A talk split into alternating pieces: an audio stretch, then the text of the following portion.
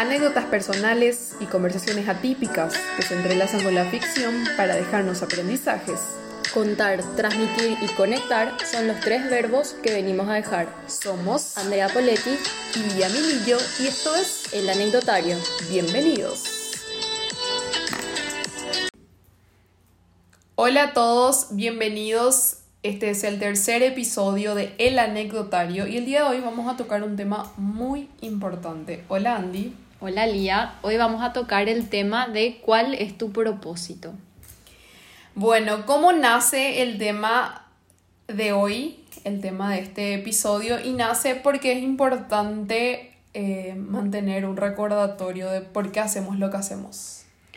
Sí, así mismo. Esta semana también estuve conversando con varios amigos y siento que es porque es fin de año, uno está más introspectivo, entonces tiende a preguntarse cuál es su porqué en todo, o sea, su porqué en lo laboral, en lo académico, en las relaciones amistosas, familiares. Em, y me di cuenta que muchas personas nos preguntamos por qué hacemos lo que hacemos, qué es eso que nos mueve. Y eso fue lo que nos trajo a hablar de este tema porque también es un punto que tenemos en común con Lía. Y vamos a ir a tres palabras que para nosotras resuenan con la palabra propósito. Para vos, ¿cuáles serían, Lía? Tres palabras. La primera podría ser una motivación, también un sentido a algo que hago o algo que quiero hacer y una meta, o sea, un, como un norte. Claro. ¿Y cuáles serían tus tres palabras?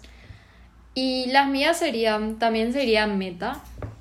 Sí. Em, serían también valores. Yo creo que el propósito está muy relacionado con, con nuestros valores y creencias.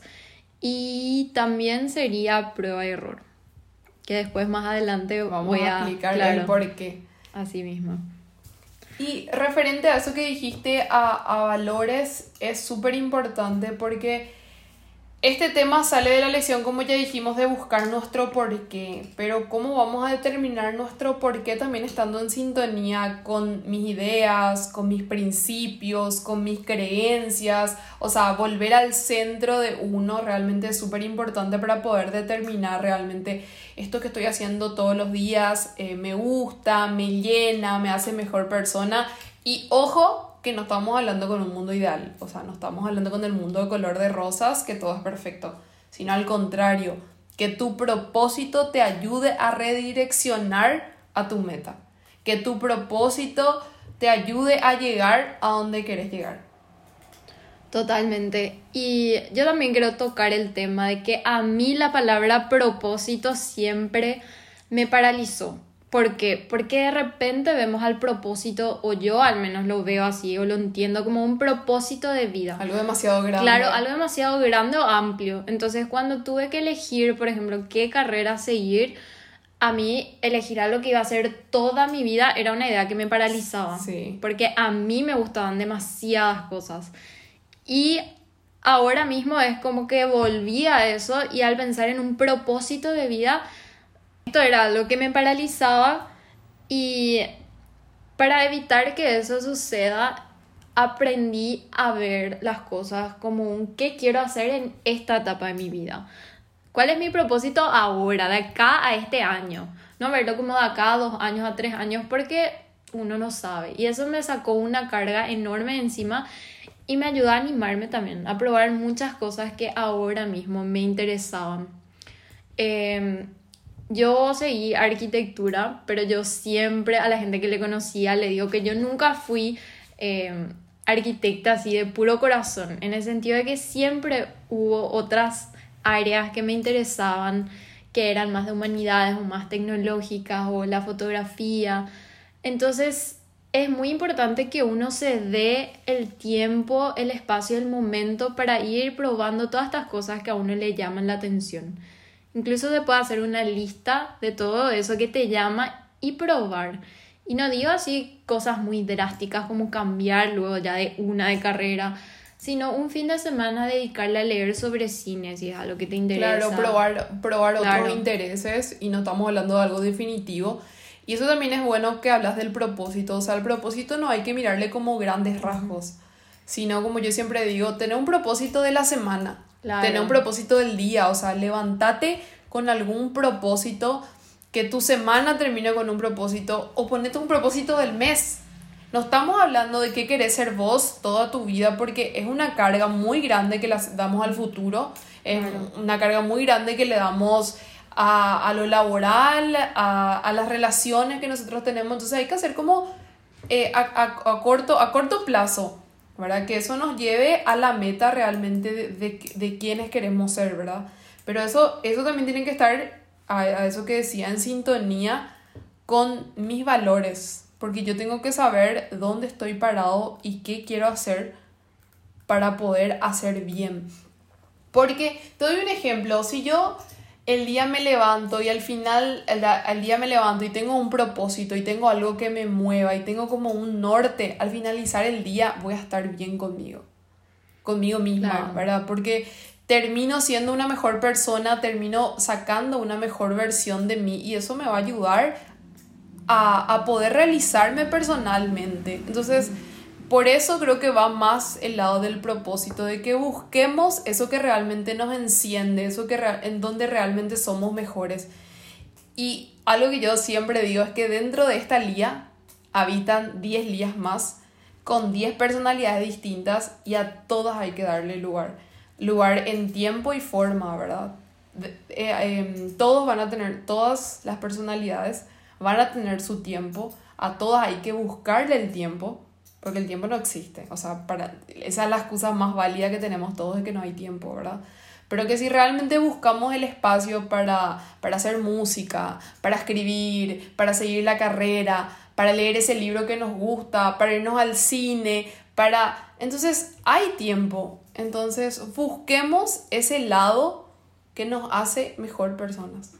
Claro, y así como vas diciendo es es atender qué es eso que nos motiva, eso que nos enciende, eso que nos mueve. Porque a veces también uno no sabe así qué, cuál es su propósito, pero en el fondo uno sí sabe, porque es eso, claro, cuando se analiza, identificar como esos patrones sobre qué temas leo mucho y que no leo por obligación, no leo por la facultad o qué temas me interesa escuchar podcast o ver videos o sobre qué me gusta hablar con mis amigos o qué me gusta hacer sin que me den nada, sin que me paguen o es como ir a la raíz ir sacando diferentes capas para llegar a eso que es lo que nos mueve, lo que nos dice qué gusto da vivir, qué gusto da hacer esto. A veces puede ser conectar con la familia, con los amigos y es algo que muta. O sea, el propósito de hoy capaz no sea el de mañana. Totalmente, Andy. Ahora que mencionaste eso es súper importante.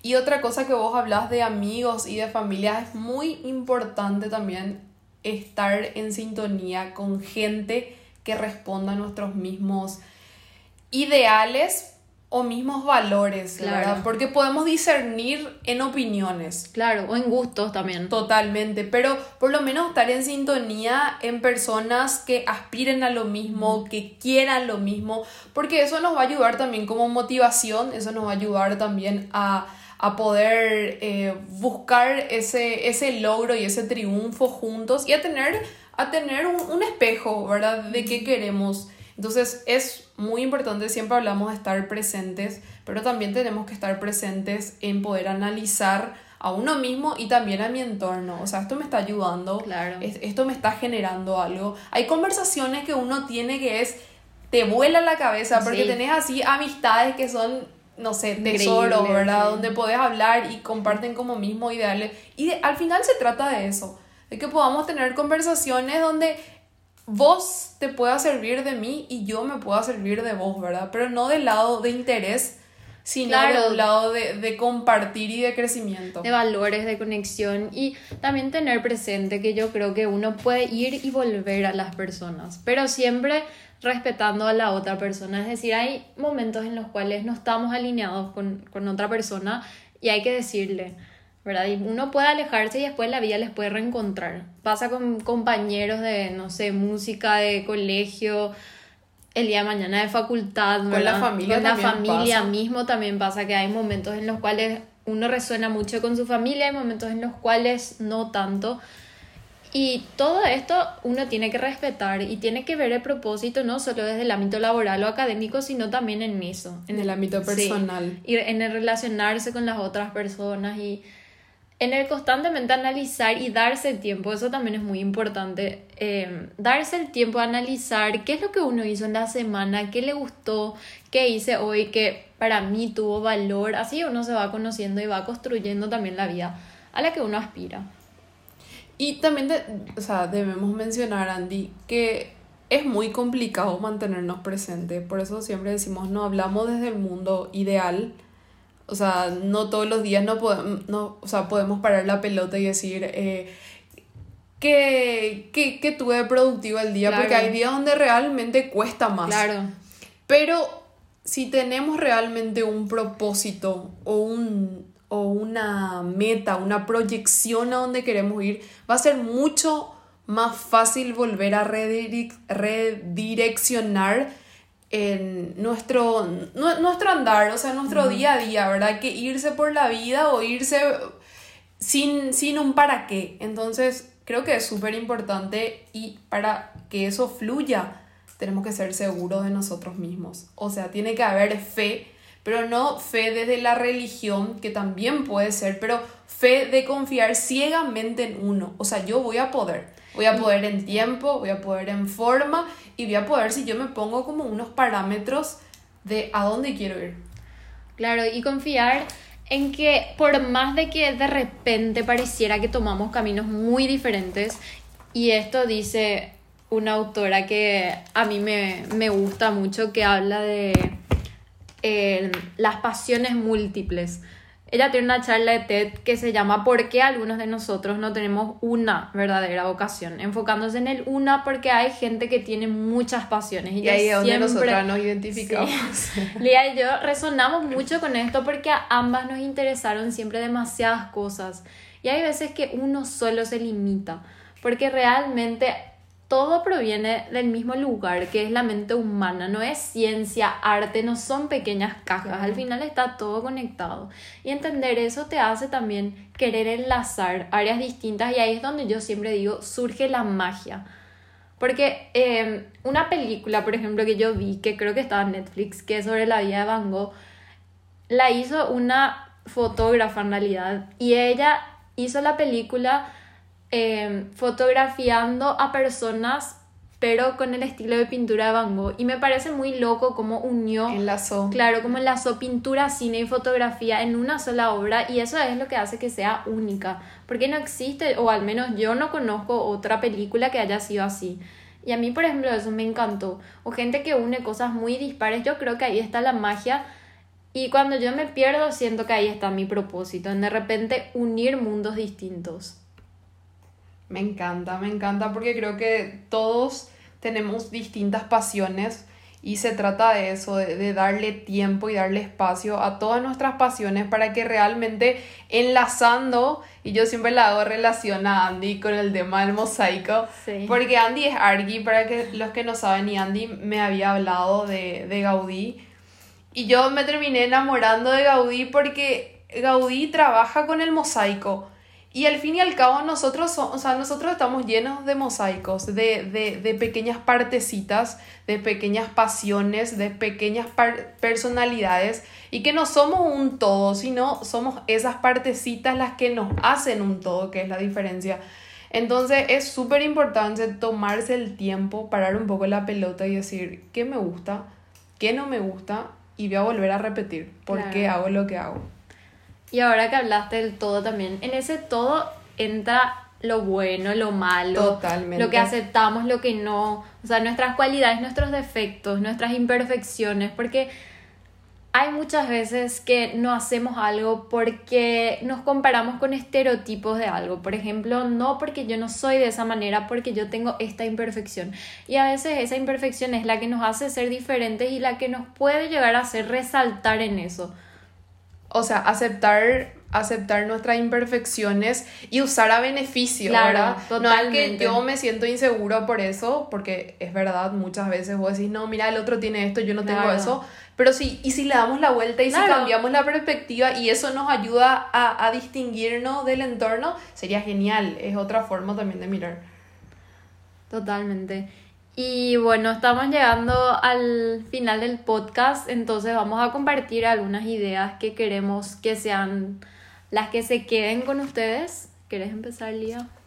Sí, yo creo que al final de todo se, se trata de que busquemos eso que nos, que nos hace mejor persona y que nos enciende el alma.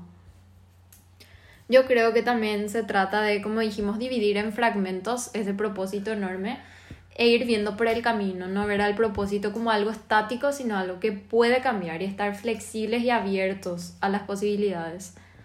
Y probar varias cosas, seguir la curiosidad y que sea prueba y error. Probé, esto no me gustó y probar más de una vez, Pero probaste. pero probaste. de eso se claro. trata.